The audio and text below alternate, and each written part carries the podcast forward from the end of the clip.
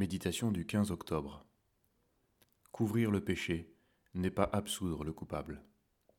Proverbe 17, versets 9 à 15. Celui qui couvre une faute cherche l'amour, et celui qui la rappelle dans ses discours divise les amis. Celui qui absout le coupable et celui qui condamne le juste sont tous deux en abomination à l'Éternel. À première lecture, ces deux déclarations semblent contradictoires, et la vie de tous les jours le confirme souvent. Ne remarque-t-on pas que couvrir la faute revient à absoudre le coupable et condamner le juste? Pourtant, toute parole est inspirée et utile, à nous donc d'aller un peu plus loin. Prenons l'exemple de Saul de Tarse. Il était le type même du méchant. Homme violent, emporté, il prétendait honorer Dieu, mais persécutait ses enfants. Sa méchanceté lui a été révélée sur le chemin de Damas. Je suis Jésus que tu persécutes. Acte 9.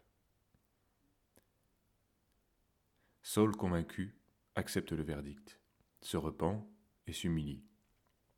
Alors, suite à sa repentance, le Seigneur va couvrir son péché. Saul devient Paul.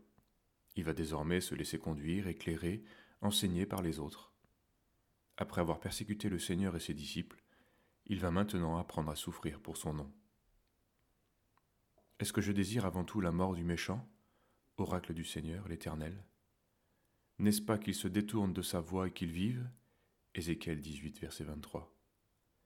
Si le méchant se laisse reprendre, le Père ne voit plus son péché. Il a offert son Fils comme victime expiatoire pour cela. Mais soyons, bien, clairs. Seul le péché dénoncé et reconnu comme tel peut être couvert par l'amour. Au fond, c'est à la suite du Seigneur, parce qu'il l'a fait lui-même, que nous pouvons couvrir notre prochain. En dehors de cette œuvre, absoudre le coupable et cacher sa faute ne manifeste en rien l'amour, car cela contribue à le maintenir dans son péché, sous la condamnation. Nous craignons parfois d'être considérés comme des mouchards. En vérité, nous devenons surtout des complices, des lâches.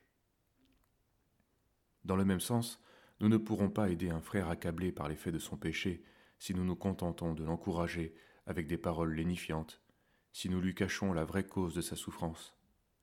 Ce qui va le secourir, c'est être amené à reconnaître la raison de ses maux, de pouvoir venir à Christ, confesser sa faute, être placé au bénéfice de son amour. Acceptons notre rôle de témoin de Jésus-Christ. Il fera de nous des libérateurs. Si ton frère a péché, Va et reprends-le seul à seul. S'il t'écoute, tu as gagné ton frère.